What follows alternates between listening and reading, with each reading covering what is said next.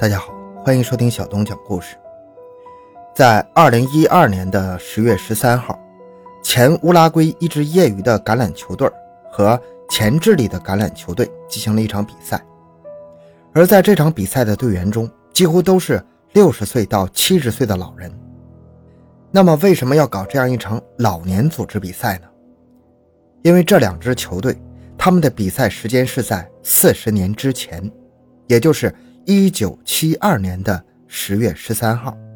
当天，载着四十五名橄榄球队员及空乘的乌拉圭空军五百七十一号飞机，从乌拉圭飞往智利参加比赛的途中遇上了暴风，导致飞机坠毁在海拔四千多米高的安第斯山脉。当时飞机上有四十五名乘客，其中二十一人丧生，还有二十四名人员当中有八人在逃生的过程中被雪崩给掩埋了，最后剩下十六人。当时在严酷的安第斯山脉零下三十多的环境下，这十六人奇迹般的生存了七十二天，最终被救出。那么，为什么救援队在七十二天才来营救？而在这种冰天雪地的环境下，靠什么能撑七十二天呢？欢迎收听由小东播讲的《安第斯事件》，最著名的空难奇迹竟然靠吃同伴撑了七十二天，背后究竟发生了什么？回到现场，寻找真相。小东讲故事系列专辑由喜马拉雅独家播出。在一九七二年的十月十二号。乌拉圭的一支业余橄榄球队，他们接到邀请，前往智利的首都圣地亚哥去参加一场橄榄球比赛。当时，三十三名球员为了方便，就租了一架乌拉圭空军的飞机五百七十一号飞往智利。在出发之前，队长和队友们商量，由于是包机，当时飞机上还空余着十几个座位，可以邀请家人或者朋友一起前往。于是，部分队友就带上了自己的家人和朋友。其中有一个叫帕拉多的队员，由于是主力。还带上了自己的妹妹和母亲，但是当飞机飞到安第斯山脉附近的时候，天气突然变得很糟糕，又是刮风又是下雪，没办法，飞机只能在阿根廷的门多萨临时降落。到了第二天，飞机上的机长和副驾驶考察天气以后，认为可以重新起飞，但是门多萨机场当地的工作人员认为，根据他们的经验，如果这个时候起飞，到下午正好飞到安第斯山脉的上空，而安第斯山脉每到冬季这个时候。就很容易产生强烈的逆向气流，非常危险。当时两位飞行员压根没当回事他们执意要在中午起飞。刚开始前两个小时飞得很平稳，没发现什么异常。到下午两点的时候，飞机开始飞越安第斯山脉。当时整个安第斯山脉上空云层密布，按计划飞机应该平行于安第斯山，然后飞向山脉南边的库里科，再转向北飞往圣地亚哥降落。结果。飞机刚进入云层里头，机身就发生了一些轻微的颠簸。在机舱里的两名飞行员也没在意这次颠簸，而当时飞机正一点点的偏离航线。由于云层太厚，飞机突然开始剧烈颠簸。就在这时，空中的气流对流十分强烈，瞬间就将飞机内的人全部掀翻在地。然后一些队员赶紧爬起来，透过小窗往外看，发现原来是飞机一侧的机翼蹭到了安第斯的山峰上。飞机瞬间就失去了控制，急速的向下坠落。随后，飞机又撞上了安第斯山脉深处的一个无名山峰。这时，飞机的尾翼被撞飞了，当时只剩下机身的前半部分顺着山坡往下滑。由于这里山坡的地形是一个 U 型的地势，当时山上有厚厚的积雪作为缓冲，最终飞机停了下来。庆幸的是，当时并没有发生爆炸，所以这飞机上还有一部分人活着。当时听到机舱里传来哭喊声，这是橄榄球队的队长马塞洛，马上召集队员组成救援队，把困在机舱里的人给救了出来，并且检查受伤人员进行救治。由于他们并不是专业的救援队，其中一名叫恩里克的队员当时受伤比较严重，他被一根六英寸的钢管刺穿了腹部，然后一位叫古斯塔沃的不忍心看他痛苦，就将钢管从他身体里拉出来，由于用力过猛，竟然连带着拉出了几英寸的肠子。但是坚强的恩里克不顾自己的伤痛，马上又去帮助其他人。当把全部的人员救出来以后，队长马塞洛开始点人数：四十五名乘客，有三十三名得以幸存。这其中就包括一开始提到那个主力队员帕拉多和他妹妹，而包括帕拉多母亲在内的五个人当场死亡，另外还有七个人失踪。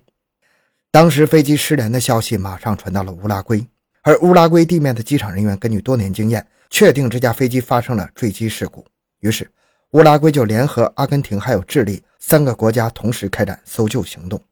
当时几个幸存者在飞机里找到一台收音机，安第斯山上的信号不是很好，但是在偶尔的微弱信号下，他们听到了国家对他们进行的搜救行动。当听到这个消息之后，大家十分的高兴，于是就商量着在原地等待救援。十月的安第斯是一年当中最冷的时候，晚上的温度能达到零下三十度。一些队员就开始把能找到的所有衣服都套在身上，但是即使这样，还是抵挡不了冰天雪地的寒冷。在被冻得实在受不了的时候，他们就用行李箱以及雪来堵飞机的断裂处，但是他们还是觉得很冷。一些队员就开始寻找飞机上能烧的东西，其中有书、报刊，还有现金。据说当时烧了有八千左右的美金呢。但是由于都是不耐烧的东西，也就取暖了短短几分钟，就这样艰难地熬过了第一个晚上。到了早晨，开始清点人数，发现其中五个人已经被冻死了。一觉醒来，三十三个人还剩下二十八个。由于飞机在坠毁之后，惊恐之余，这些人当时也想不起来吃东西，竟然撑到了两天以后，他们才感觉口渴和饥饿。于是他们把能吃的东西都聚集起来。其中有一些巧克力、饼干，还有几瓶红酒。在队长的安排下，这些食物被分成了很多份，但是食物实在是太少了，而且飞机上也没有可饮用的水源。一个队员忍受不了口渴，就去捧雪吃。这时，其中一个队员发现，把雪放到机舱的碎片上，这样等白天太阳照射，融化成水，再滴到空酒瓶里，就能解决饮水问题。当时，一些队员认为这样干等不是办法呀。就找了东西，在地上摆出了很多十字架的字样，并且为了让字样在冰天雪地上显眼，就把拿出自己不穿的衣服放到字样上，目的是为了让救援队更容易发现他们。就在这时，隐约传来了飞机的轰轰声。几个队员看到远处有飞机在空中盘旋，一开始队员们以为飞机看到了他们，所有人就开始向天上大喊大叫。可是几分钟过去了，飞机不但没有降落，反而离他们越来越远，这就说明。当时救援飞机并没有看到他们画在地上的字样。此后，救援飞机再也没有出现过，因为安第斯山脉实在是太大了。尽管是一架坠毁的飞机，在如此大的范围内，对于天上的救援飞机来说还是很小的目标。加上这里的气候恶劣，导致救援飞机不会下降的太低，而太高就会导致很多地方都看不清楚。所以当时这三个国家搜索了十多天，也没有发现这架坠毁的飞机。到了第九天，十月二十一日，帕拉多的妹妹由于长时间饥饿加上寒冷，最终没能扛过去。到了第十二天，也就是一九七二年的十月二十四号，他们从收音机里听到一个崩溃的消息：由于长时间没找到失事的飞机，救援队就猜测这些人凶多吉少，可能都已经遇难了，所以。决定停止搜救行动。当听到这个消息，队员们都感到了心灰意冷。在当时，他们的食物已经不剩下多少了。但是在这个时候，人的求生欲望开始起了作用，于是他们就开始再一次把飞机搜索了一遍，把能吃的都凑到一起。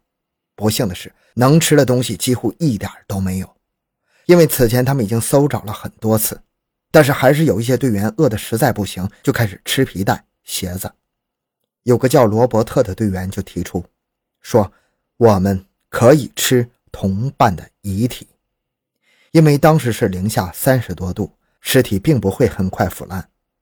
但是这种吃人的想法很快遭到了其他队员的强烈反对。其中反应最强烈的是帕拉多，因为他的母亲和妹妹都已经遇难了。本来带他们出来，遇上这次事故，他内心就很自责。随后，其他一些队员也在反复琢磨过。认为人类社会的规则已经不再属于我们，山中的规则由大自然决定，我们为了生存必须适应这一规则。于是，剩下的这二十七人就都聚在一起，手拉手的宣誓。宣誓的内容一共只有两条：第一，如果这些人能活着走出去，谁也不能把吃同伴遗体这个秘密告诉别人；第二条是，如果剩下的这些人当中无论是谁遇难了，那么这个人自愿把自己的遗体献出来给同伴吃。在宣誓完之后，所有人都陷入了沉默，因为这些死难者大都是队员的亲人和朋友，谁都不想对自己身边的亲人下手，这样下去也解决不了问题。其中一个队员说：“要不我们就先解决飞行员的遗体吧，毕竟大家跟他俩没什么关系。”很快，这个建议得到了大家的同意，在当天，他们的食物就顺利解决了。但是两个飞行员毕竟有限呢，吃不了几顿就没了。于是，为了避免良心上的谴责，队员们就商量交换着吃，